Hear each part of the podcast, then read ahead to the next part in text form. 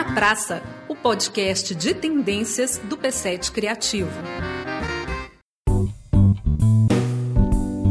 Realizar eventos culturais é um grande desafio que exige grande expertise. Nós vamos conversar com uma das produtoras que tem eventos mais consistentes e que sobreviveram por anos no país, Raquel Alac, que é coordenadora da Mostra de Cinema de Tiradentes, diretora da Universo Produção. Raquel, muito bem-vinda. Obrigada, é um prazer aqui estar recebendo vocês. Raquel, que desafio de durante décadas produzir evento cultural. É, é realmente um, é um desafio, né? Primeiro porque a gente tem que ter um entendimento do que é a cultura, né? E muitas vezes as pessoas pensam a cultura só como lazer. E a cultura é mais do que isso, né? Mais do que um entretenimento. Ela faz parte de uma indústria, a indústria que mais cresce no mundo, né? A indústria criativa. E é uma indústria que gera empregos e está cada vez mais ocupando um espaço de destaque no mercado, né? Porque se a gente pensar que nós estamos aí já com a indústria 4.0, que as profissões estão gerando, né, uma modificação, né, que os robôs já estão integrando os processos, a indústria criativa ela passa a ocupar um espaço de destaque mesmo no mercado, né, de empregabilidade.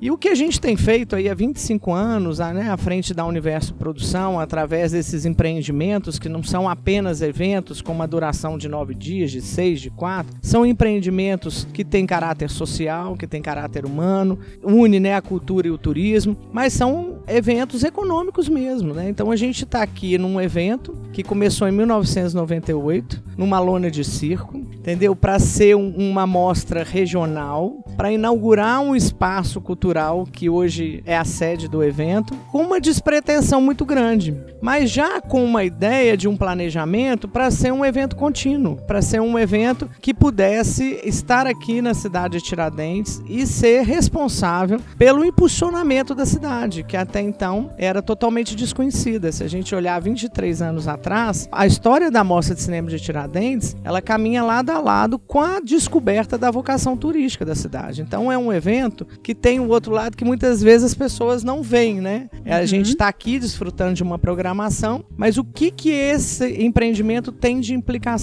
na cidade, na região, em Minas, no Brasil, do ponto de vista econômico? Então acho que as pessoas precisam ter esse entendimento para além da cultura, né? Fazer um evento cultural é diferente de fazer um empreendimento que tem um planejamento, que tem um conceito, que tem edições anuais, contínuas, que tem um impacto na cidade, que é aguardado, que movimenta a economia local, enfim. Então esse é um desafio permanente, até porque a gente também aqui em Tiradentes, nós estamos numa cidade de 7 mil habitantes e o evento cresceu, né? o evento evoluiu, o evento transformou a cidade de Tiradentes numa cidade-evento. Aqui, quando a gente começou, para você ter uma ideia, a cidade tinha 450 leitos, hoje ela tem 5 mil. Então a gente vê também como que o diálogo da gente enquanto gestor cultural, enquanto gestor que está à frente desse planejamento, é importante a gente dialogar com a cidade. A gente criou uma associação na época, uma associação comercial industrial, porque a gente precisava de falar com empresários, a gente precisava que a cidade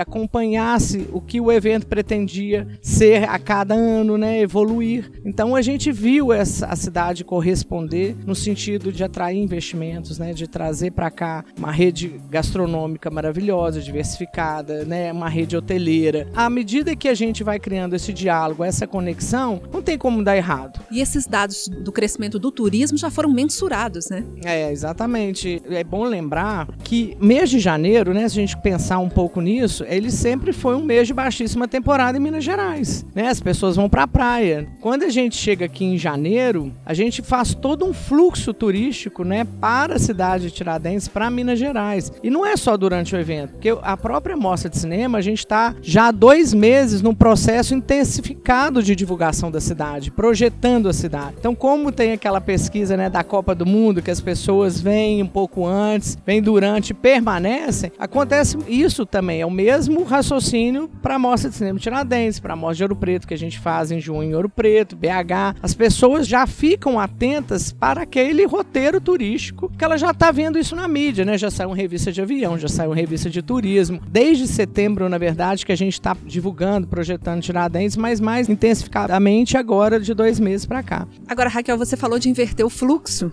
E a Mostra de Cinema Tiradentes já chegou a São Paulo, mas ainda tem essa sua opção de Tiradentes, Ouro Preto, Belo Horizonte. É um pouco nadar contra o fluxo, né? Todo mundo que cresce vai para São Paulo, vai para o Rio, por lá fica. É. Você fez o fluxo contrário. É, é porque eu sou muito mineira.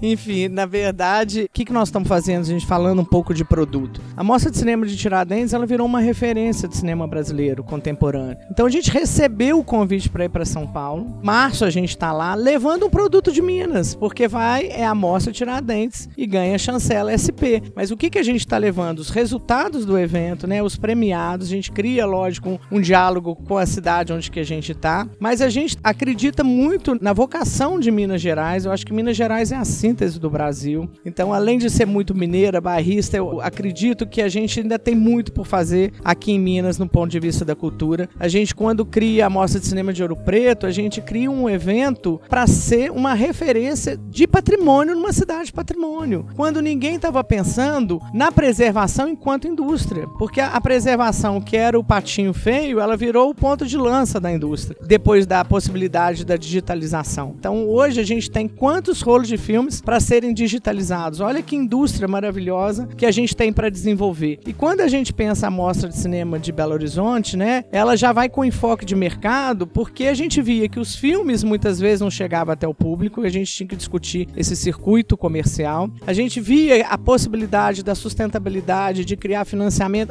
através da coprodução. Então a gente faz um fluxo de trazer para Minas a indústria audiovisual. A indústria juntamente com convidados internacionais que querem comproduzir, que querem investir, que querem colocar dinheiro no nosso cinema, que também é a única possibilidade que você tem de ver o cinema brasileiro nas telas do mundo. Pois é, você acha que ainda é preciso vencer uma ideia de que a obra de boa qualidade artística tem que virar produto, tem que considerar mercado, tem que movimentar a indústria? Esse aspecto econômico ainda é um dilema para quem está lidando com o artístico? Não, eu acho que não, porque assim, se você perguntar quem faz faz filme para ficar na prateleira? Ninguém. Quem faz filme para ficar guardado? Então, por mais que seja um filme autoral, por mais que seja um filme experimental, o diretor, o realizador, ele quer que esse filme seja assistido. Ele quer que esse filme chegue até o público. E hoje a gente tem uma série de possibilidades de plataformas que não vai ser numa sala comercial que vai chegar um filme autoral. Isso não vai. Entendeu? Até porque o nosso circuito comercial cada vez é menor, né? Se a gente pensar em termos de Brasil, a gente tem aí nem 10% das cidades brasileiras têm sala de cinema, mas a gente tem hoje as plataformas móveis, o vídeo sob demanda. Então, assim, eu acredito que o seu filme ser um produto, você ganhar dinheiro com ele, você ter retorno com ele, eu acho que é uma meta de todo mundo. Pelo menos um desejo, né? Se não tiver trabalhando agora, realmente é difícil. Às vezes você tem uma equipe que vai pensar seu filme, como que ele vai inserir no mercado. Eu acho que a Mostra CineBH faz muito esse papel de ser uma oportunidade de você conhecer estratégias de inserir seu filme no mercado como que seu filme deve ser lançado, né? É num festival internacional, é na Mostra de Cinema Tiradentes, é num festival do Rio. Então, assim, esse conhecimento eu acho que ainda falta para o profissional, entendeu? Eu acho que a formação é um pilar muito importante e necessário para o fomento da indústria. Essa estratégia, né? Sem dúvida. Você não só pensar em oportunidades de formalização, né, de capacitação, que é o caso que a gente é, oferece esse programa de capacitação. Ao todo, a gente está, num contexto das nossas mostras oferecendo laboratórios, oficinas, workshops, porque é importante não só uma reciclagem, mas principalmente capacitar. E a figura do produtor, que é o produtor é que lida com dinheiro, o produtor é que vai organizar as planilhas logísticas de recursos. Então, assim, seria muito bacana dentro de uma produção que essas funções fossem muito bem definidas, né? O, o diretor vai dirigir, o produtor vai cuidar da carreira do filme, né? Vai cuidar do orçamento do filme. Uma profissionalização Exatamente. de todas as etapas é, da produção. Então, isso eu acho que ainda falta. Mas o desejo de tornar um filme um produto, ser consumido e ter retorno, eu acho que isso todo mundo quer, entendeu? A gente tem aquele filme que a gente faz por amor, que a gente não vê, talvez, possibilidade de ganhar dinheiro. Mas você quer sobreviver, você quer ser um profissional do audiovisual. Raquel, e o que você vê para o futuro desse mercado de festivais, mostras e grandes eventos? Com a chegada da gente assistir um filme em casa, tudo streaming, essas mostras, elas se fortalecem ou elas diluem? Não, eu acho que sempre vai ter essa necessidade do encontro pelo cinema, sabe? Por mais que você tenha as plataformas, eu acho que as produções produções vão crescer cada vez mais, né? A gente estava aí com Netflix de uma forma muito isolada, a gente já está vendo plataformas surgir, investir. Já viram que o mercado no Brasil é muito grande, muito extenso, não só em termos de talento, mas também com essa possibilidade de ampliar os espectadores, né? Os assinantes, enfim. Então acho que o Brasil é um mercado muito favorável no contexto é, mundial. E acho que as mostras, né? Os festivais vão ser sempre um circuito, entendeu? De possibilidades da troca também.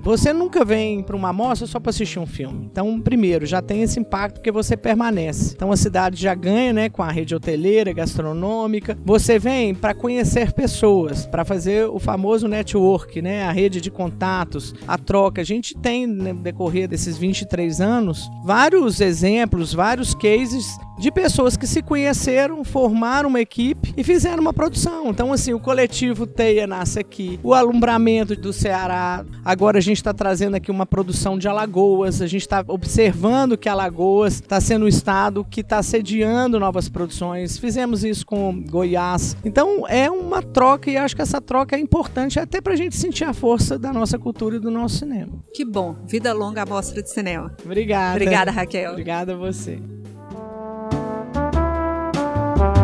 Esse foi o Tá na Praça, o podcast de tendências do P7 Criativo. Lei de Incentivo à Cultura, BNDES, Secretaria Especial da Cultura, Ministério da Cidadania e Governo Federal.